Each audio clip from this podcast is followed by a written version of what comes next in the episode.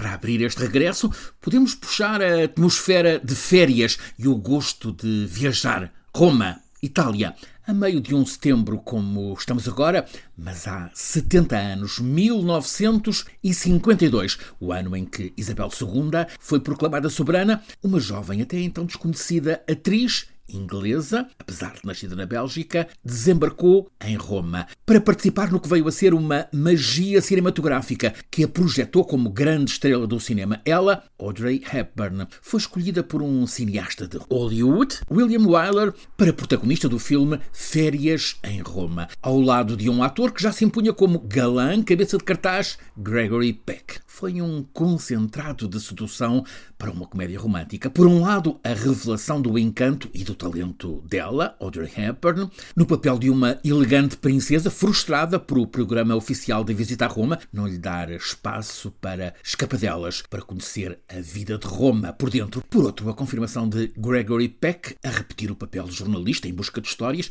e que evidentemente se apaixona pela princesa com quem vai aventurar-se na descoberta de Roma, a cidade que estava a abrir-se plena de vitalidade depois dos anos negros da guerra. Há ainda no filme uma outra estrela.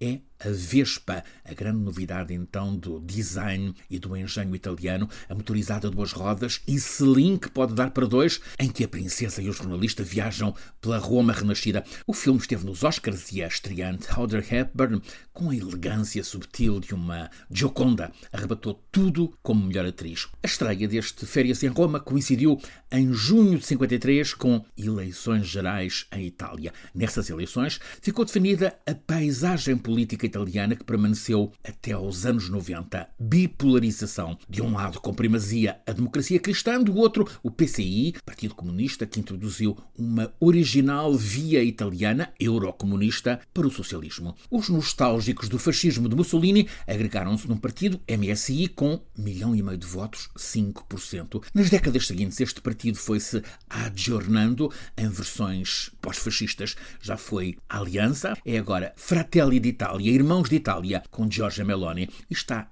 a 15 dias de, muito provavelmente, encabeçar o próximo governo de Itália, o 68º nos 76 anos de pós-guerra. As sondagens sobre as eleições deste 25 de setembro dão o heterogéneo trio de partidos à direita, com predominância ultra, com 45% dos votos, que no sistema eleitoral italiano podem proporcionar 60 a 70% dos lugares no Parlamento, enquanto a esquerda, desagregada, anda pelos 32%. Ora, Resulta deste alinhamento alta probabilidade de governo italiano chefiado por Giorgia Meloni, líder do tal partido herdeiro do MSI pós-fascista. É uma coligação, está dito que muito heterogénea. O Fratelli d'Italia, 25%, o partido de Meloni, coloca-se na direita da direita, tem alinhamento atlantista anti-Putin. A Liga, 12%, é esfiada pelo ultra Salvini, amigo de Putin e proponente do fim das sanções europeias à Rússia.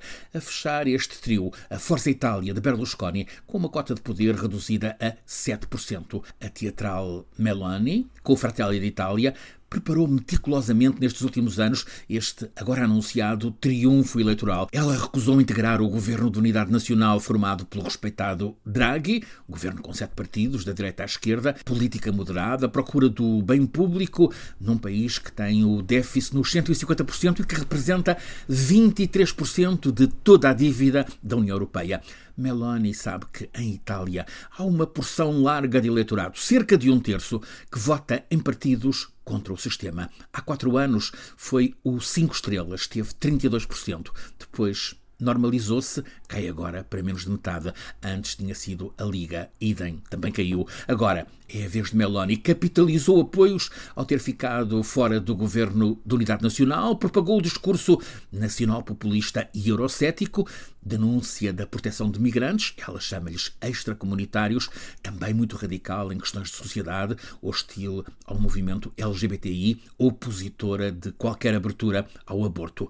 Giorgia Meloni fez campanha a mostrar que quer alinhar a prática do governo italiano com o que faz, por exemplo, Orbán na Hungria. Mas agora, quando sente que está a chegar a hora para governar, recentra o discurso, tenta parecer apresentável aos líderes da União Europeia, distancia-se timidamente das origens pós-fascistas e das posições anti-europeístas pragmatismo a isso obriga. A Itália tem para receber quase 200 mil milhões de euros da bazuca europeia. A maior parte está ainda por abonar, mas para que receba tem de cumprir compromissos. E o país também tem enorme dependência do gás russo, cuja escassez ameaça apagar muito da Itália, indústria incluída. Meloni já mudou os discursos de campanha, já deixou cair a habitual proclamação Deus, pátria e família. Seja como for, é de esperar que o provável governo ultranacionalista de Meloni vá de imediato ser problema para a União Europeia, tal como tem sido o de Orbán na Hungria. Mas também é facto que é de Itália que vem a sabedoria lampedusiana mudar alguma coisa para que o essencial fique na mesma.